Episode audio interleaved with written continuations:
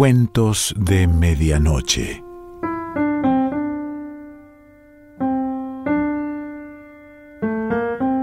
El cuento de hoy se titula El príncipe, la princesa y el dragón y pertenece a Umberto Costantini.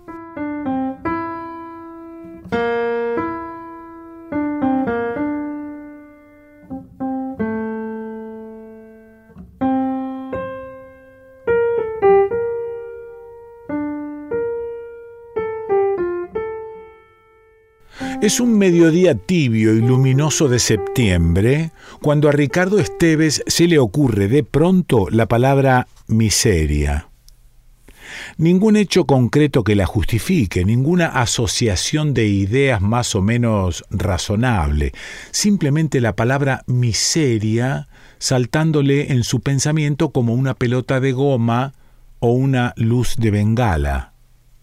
Entonces, Ricardo Esteves que está caminando un poco cabizbajo y también un poco encorvado por la calle Murguiondo en dirección a Avenida del Trabajo, se pone a deletrear así, minuciosamente esa palabra, casi hasta sentir en su boca todo su empalagante sabor. Y se admira, realmente se admira, de cómo una sola palabra puede resumir con maravillosa exactitud toda la opinión que Ricardo Esteves tiene de sí, del mundo, de la vida.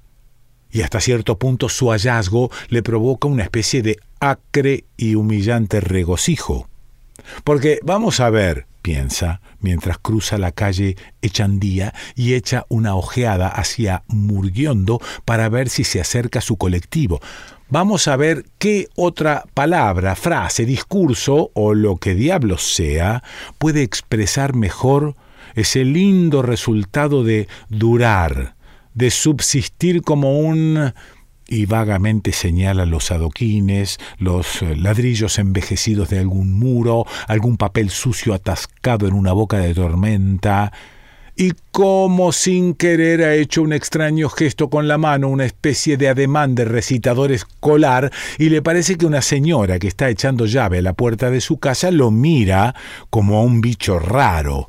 Se siente avergonzado y prosigue su camino tratando de adoptar un aire de compostura y de aplomo. Pero qué compostura y qué aplomo.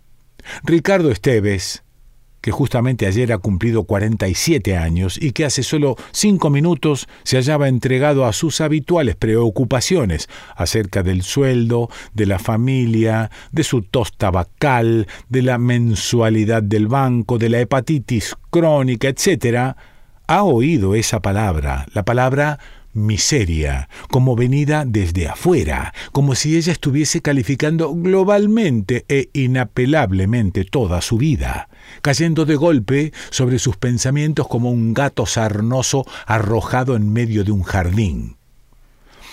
Y naturalmente el sueldo, la familia, la mensualidad del banco, etc., junto con su dolor de cabeza y su malestar al hígado, se le aparecen de pronto bajo una luz tan opaca y miserable que sus hombros se hunden un poco más y sus manos gesticulan vagamente como explicando, como disculpándose, como tratando tal vez de quitarse de encima esa cosa que lo aprisiona, que se le adhiere al cuerpo y a la ropa como una jalea. Para colmo, al pasar frente a la librería y juguetería que hay en la cuadra siguiente a su oficina, ha mirado de reojo la vidriera y ha visto... ¿Qué ha visto? En primer lugar su propia imagen, un individuo flaco, macilento, casi calvo, que lo mira entre imbécil y malhumorado desde atrás de sus anteojos. En segundo lugar, un príncipe. Pero así, un joven príncipe de rica vestidura azul y empenachado yelmo, que montado en un caballo blanco arremete espada en mano contra un horripilante dragón, mientras una princesita de largas trenzas rubias lo observa desde lo alto de una torre. Y todo esto, como una burla, como una insidiosa burla del destino, sobrepuesto, metido en su propia imagen, a mitad altura entre el pecho y el abdomen, en la tapa de un libro expuesto en la vidriera del negocio. Ricardo Esteves cree de pronto comprender el significado de esa burla, de esa jugarreta infame de su destino. A su vida gris, monótona, estúpida, sin acontecimientos, se le ha ocurrido enfrentar ese mundo prodigioso, rico, colmado de aventuras, como si alguien, valiéndose de uno de esos trucos mágicos del cine, hubiera querido proyectar juntos, sobrepuestos en un mismo plano, los sueños maravillosos de la niñez y la imagen de una mezquina agobiante realidad. Ricardo Esteves soporta entonces la burla, admite que sí, que efectivamente su existencia es opaca y estúpida hasta el punto que se la quiera imaginar, que la palabra miseria, aparecida civilinamente en medio de su pensamiento, se presta de un modo admirable para definirla. En fin, que un tipo, cuyos afanes y preocupaciones van de la mensualidad del banco al sueldo y del sueldo a la hepatitis crónica, no se lo puede calificar de otra cosa que no sea de un mísero o de un estúpido, es así, admite, pero y aquí insinúa una especie de defensa. No se sabe bien si ante el autor de la jugarreta, ante sí o ante el príncipe azul, pero ocurre, mi estimado señor, dice, ocurre que el mundo en el cual me ha tocado vivir es también espantosamente estúpido y miserable. Ya no existen dragones, estimado señor, y tampoco existen princesas encantadas, ni príncipes dispuestos a y empieza así, como sin querer, uno de esos maniáticos y silenciosos discursos que, a fuerza de aburrimiento, de neurastenia y de timidez, se han venido haciendo cada vez más frecuentes, casi habituales en él. Un formalísimo discurso, el de ahora, acerca de las ningunas posibilidades que jamás ha tenido para mostrar el verdadero fondo de su espíritu, que tal vez sea imaginativo y audaz, y tal vez ha estado siempre y esté aún dispuesto a acometer las más temerarias aventuras. Porque no se trata de andar por esos caminos del mundo, eh, continúa, y ahora es evidente que se la está tomando con el príncipe. Eh, no se trata de andar por los caminos del mundo despreocupado y feliz, montando un caballo blanco y a la espera de princesitas que desencantar y dragones que combatir. Se trata, mi querido, de soportar con un mínimo de dignidad una vida en la cual lo más horrible, lo más espantoso, es que nunca pasa nada. Se vive, se dura, se aguanta en alguna forma hasta que se puede aguantar y ya está. Ah, sí, claro, que para pelear con un dragón hace falta coraje, decisión y todo lo demás. Estoy de acuerdo, pero yo te pregunto, para combatir diariamente, ¿entendés lo que te digo, pibe? Diariamente contra un ejército de hormigas o de bichos babosos. ¿Qué es lo que hace falta? Y así, continuando con eh, su especie de arenga, llega de razonamiento en razonamiento a pretender demostrar al joven príncipe, según parece, que él, el príncipe, con todo su arrojo, su linda pluma azul y sus poéticas hazañas, no es más que un afortunado mortal, algo así como un chico mimado, un pibe con suerte, le dice, al cual el destino ha querido facilitarle las cosas, colocándole en su camino princesitas y dragones en lugar de jefes con mala leche, sueldo que no alcanza, hijos que mantener, dolor de cabeza, malestar al hígado, etc. Enemigos, tanto más terribles y más poderoso cuanto que, al combatirlos, no produce gloria ni recompensa, sino cansancio y por si fuera poco, en el fondo, muy en el fondo, una viva, dolorosa nostalgia por esas portentosas aventuras, las cuales justamente por esa decisión arbitraria del destino, y eso es lo doloroso, le estarán siempre vedadas. Y quién sabe a dónde hubiera ido a parar con todo eso si no fuera que en ese momento se está acercando a la esquina del matadero y ve, al extremo de la calle, el familiar color marrón y verde de su colectivo. Entonces se olvida de su discurso, se dedica a hurgar el fondo de los bolsillos en busca de las monedas para el viaje y se dispone a ubicarse dócilmente en la fila. Pero, como al palparse el saco nota que se le han acabado los cigarrillos, decide demorarse unos segundos y acercarse hasta el kiosco que está allí en la esquina, a pocos pasos de su fila para comprarlos. Mientras repite varias veces su marca, el viejo del kiosco caramba parece un poco sordo, y mientras espera además que le entreguen el vuelto, el viejo del kiosco no termina nunca de contar las monedas, el colectivo se ha mandado mudar y a Ricardo Esteves no le queda más remedio que suspirar y esperar el otro. Son las doce en punto del mediodía. Un viento tibio balancea blandamente los árboles. La calle entera vibra de luz bajo un cielo azul purísimo sin una nube. Aspira fuertemente el aire. Es un aire vivo, denso, cargado de ese olor animal que llega de los corrales cercanos y que lo envuelve como un enorme aliento. Se ubica frente al cordón enciende un cigarrillo y entrecerrando los ojos para protegerse del sol, se pone a mirar distraídamente la calle y la esquina.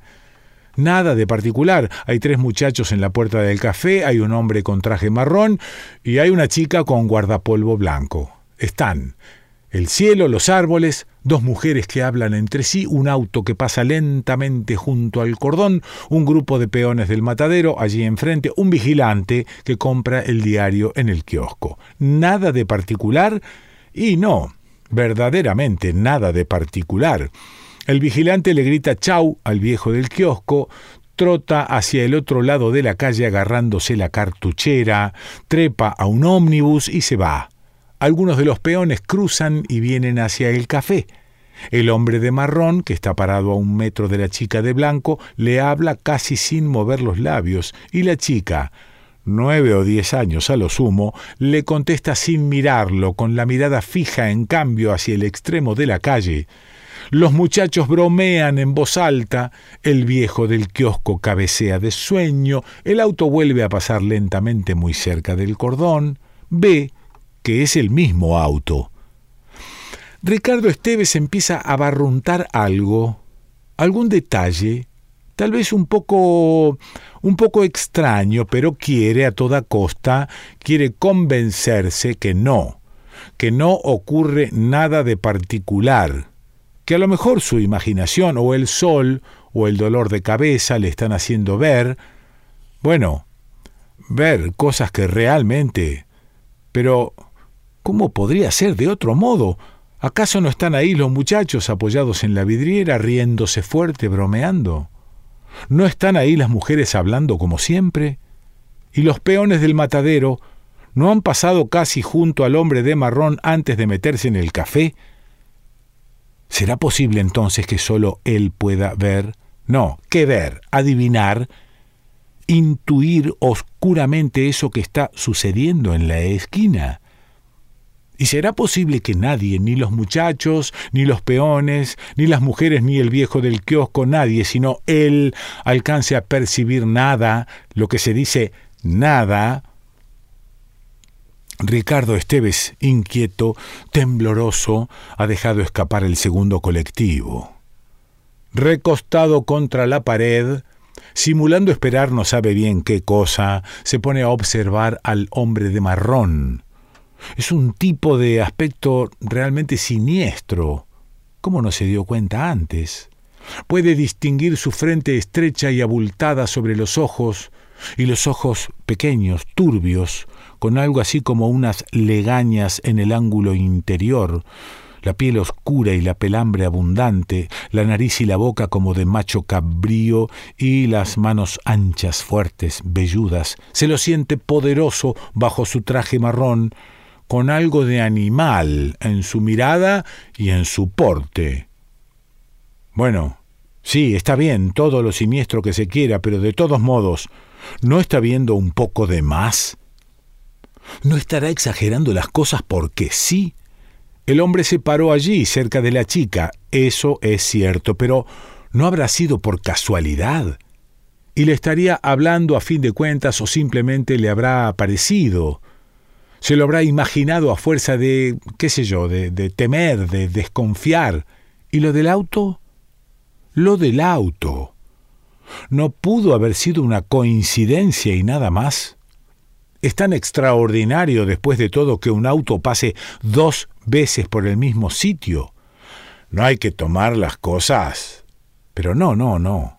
Le habla. Evidentemente ve que le habla, sí, y de una manera particular, insinuante. No es la forma común, hay que admitirlo, de dirigirse a una chica, a una criatura casi. Hay algo de ambiguo, algo de repugnante en la actitud del tipo, y de eso puede darse cuenta cualquiera. Además, además, el auto ha vuelto a pasar, muy despacio, junto al cordón. Y no es coincidencia, no es coincidencia entonces. Ricardo Esteves ha visto o ha creído ver una seña casi imperceptible del hombre de marrón al hombre que maneja el auto, y ve también cómo el auto por tercera vez sigue su camino lentamente, pero sin detenerse. Tiene entonces como un relámpago de repentina lucidez y recuerda cosas, cosas oídas quién sabe cuándo, viejas historias turbias, aterradoras, difíciles de creer, alguna noticia perdida en algún diario, algún terror lejano de su niñez, y percibe de pronto y con absoluta claridad dos hechos. Primero, la presencia, la viviente y palpable presencia de un mundo oscuro, inconfesado, terrible, casi se atreve a llamarlo demoníaco, sin cabida hasta hoy en su mundo, gris, Sí, mísero, sí, pero claro, entendible. Dios mío, terrestre, hecho a su medida de hombre. Mundo subterráneo que irrumpe violentamente en su propio mundo como vomitado desde las tinieblas. Y segundo, que él, solo él, Ricardo Esteves, evidentemente, el único que lo ha percibido y lo ha reconocido a ese mundo, es quien debe intervenir hacer algo. Siente entonces un extraño hormigueo en las rodillas y en las manos. El corazón le golpea con fuerza. Súbita y milagrosamente se ha curado de su dolor de cabeza y de su malestar al hígado. Todo su cuerpo está como en tensión, excitado, dispuesto, no sabe bien todavía a qué. ¿Miedo? Sí, Tal vez un poco de miedo, no lo niega, pero eso no cuenta mucho ahora, porque ha visto al hombre de marrón que se ha acercado un poco más a la chica. Le habla, y de tanto en tanto mira en la dirección por donde se acercará el auto. Todo de una manera sutil, disimulada, casi sin gestos, hasta el punto que ninguno de los que están allí alcanzan a darse cuenta de nada. Ricardo Esteves lo mira y lo vuelve a mirar como esperando un milagro, como esperando que de un momento a otro se rompa ese misterioso encantamiento que les impide ver eso que él, que solo él, con una agitación que va en aumento, está viendo. Pero ve que el viejo del kiosco se ha dormido y que los muchachos en la vidriera del café siguen charlando, fumando, mirando desaprensivamente hacia la calle. Tal vez podría acercarse a ellos, hablarles, explicarles, y entonces todo sería más fácil, más lógico. Casi está por hacerlo cuando se detiene de golpe y si estos también fueran alcanza a pensar mientras los mira aterrorizado y oye a sus espaldas el ronroneo apagado de un motor. Se da vuelta y sí, es el auto que vuelve. Por eso el hombre de marrón se ha acercado a la chica casi hasta rozarle el hombro, ¿Y ella? Pero será posible esta tonta que no atine a nada, que no grite, que no se defienda. Se queda allí en cambio como aturdida, como hipnotizada. Es, es algo raro, tortuoso, algo que a Ricardo Esteves le provoca una sensación de asco y de espanto al mismo tiempo. Una serpiente, piensa. Así deben hacer las serpientes para hipnotizar a los pájaros. Imagina los movimientos lentos, sinuosos, la malla invisible que los va aprisionando hasta dejarlos totalmente inmóviles, sin defensa. Ve al auto que viene marchando lentamente junto al cordón. Tiene la portezuela de adelante abierta. Ve cómo el hombre de marrón pasa un brazo sobre el guardapolvo blanco. Ve cómo la chica permanece rígida, inmóvil, resistiéndose tal vez. Ve entonces cómo el hombre de marrón, con un solo y firme movimiento, medido y enérgico, la acerca, la arroja casi contra la portezuela. No se puede explicar cómo, pero Ricardo Esteves se encuentra junto al hombre de marrón, agarrándolo de un brazo, gritando, intentando malamente golpearlo. La chica se separa bruscamente del auto y huye corriendo en dirección a Echandía. Recién entonces siente el brazo del hombre de marrón entre sus manos. Un brazo ancho, firme, nervudo. Ve su mirada animal fulminándolo con rabia y casi espera, esa es la verdad, casi espera, mientras intenta unos golpes torpes, ineficaces, que el otro se le abalance para castigarlo ferozmente, para estrangularlo, para matarlo, pero en cambio, no. Con sorpresa ve que el otro no responde a sus golpes, que lo mira durante una fracción de segundo y mira el auto con impaciencia, y tiene un momento de vacilación, hasta que, con un empujón violento, lo desprende fácilmente de sí, lo lanza como a un muñeco. Ricardo Esteves siente chocar con fuerza su espalda y su nuca contra el tronco de un árbol. Dolorido y mareado todavía, alcanza a ver cómo el hombre de marrón se dirige rápidamente hacia el auto, ve cómo apoya un pie en el estribo y se agacha y se toma de la portezuela como para subir. Pero bruscamente se vuelve y se le acerca. Trae, recién cuando lo tiene encima puede verlo, un pequeño cuchillo en la mano. Ricardo Esteves siente el dolor del puntazo en el vientre. Solo unos segundos antes de ver cómo el auto se aleja, no a mucha velocidad, por Avenida del Trabajo. Todo fue increíblemente rápido, tanto que nadie, ni los muchachos que estaban allí a pocos metros, se han dado cuenta de nada. Recién cuando se desliza hacia el suelo, apoyado contra el árbol, apretándose el vientre con las manos, algunos, con curiosidad, se le acercan. Apenas con tiempo para oír cuando, pálido, muy pálido, pero sonriendo, antes de desmayarse, alcanza a murmurar ¿Has visto, pibe?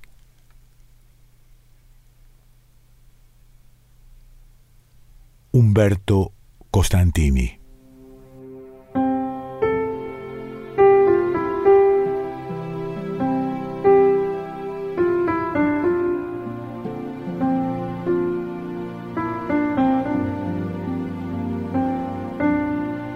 Cuentos de Medianoche.